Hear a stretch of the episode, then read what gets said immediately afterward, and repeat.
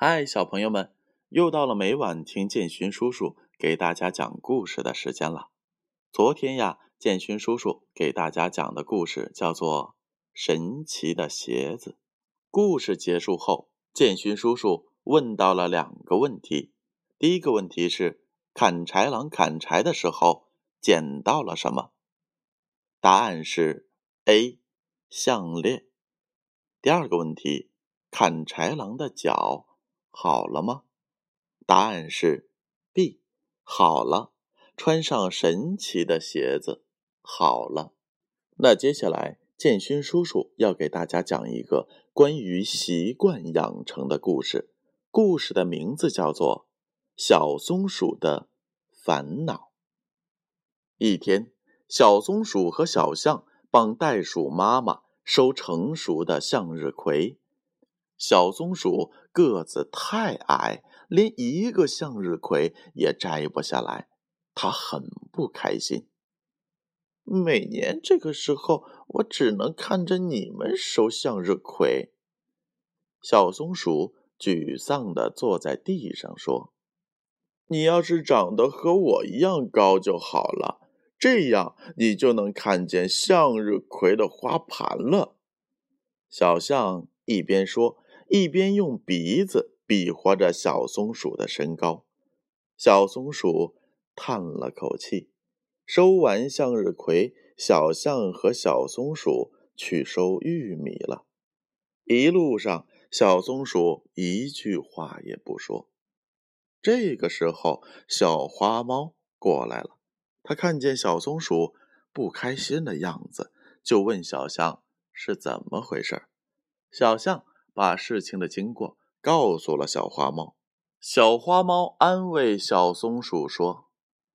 小个子有小个子的好处，不要难过。我们每天都要开心。哦，我知道了。小松鼠答应着。他们三个来到了玉米地。小松鼠找了个有阴凉的地方坐了下来，沮丧地说：“你看，我又帮不上你们的忙了。我个子太小了。”小象和小花猫在收玉米，小松鼠不开心的躺在一旁的树下。收完了玉米，他们又来到了草莓地。小松鼠低着头说：“我只能看着你们摘草莓了。”说着，他就躺在了地上。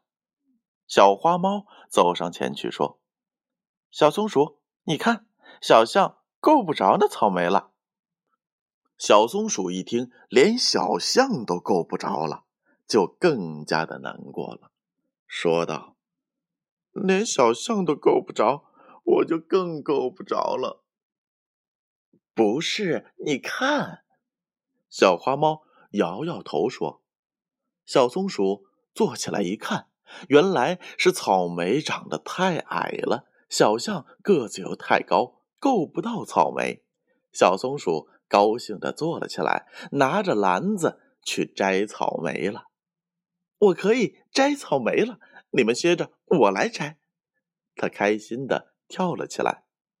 小花猫拍拍他的肩膀说：“你看，我们各有各的所长，我们每天都要快乐，这才是最重要的。”小松鼠点点头，开心的笑了。好了，小朋友们，故事讲完了。不管你们现在是个子高还是个子矮，总之每天都要开开心心的度过，好吗？接下来，建勋叔叔要开始提问问题喽。第一个问题：小松鼠为什么不帮小象收向日葵呢？A. 因为小松鼠个子太小，够不着。B，因为小松鼠不愿意帮他。第二个问题，小松鼠摘到草莓了吗？A，没有，他为此很烦恼。B，摘到了，他很开心。小朋友们，你们的答案是什么呢？那就让我们明晚揭晓吧。如果大朋友们、小朋友已经睡着了，而你们还没有睡着，那就请听建勋叔叔的系列故事吧。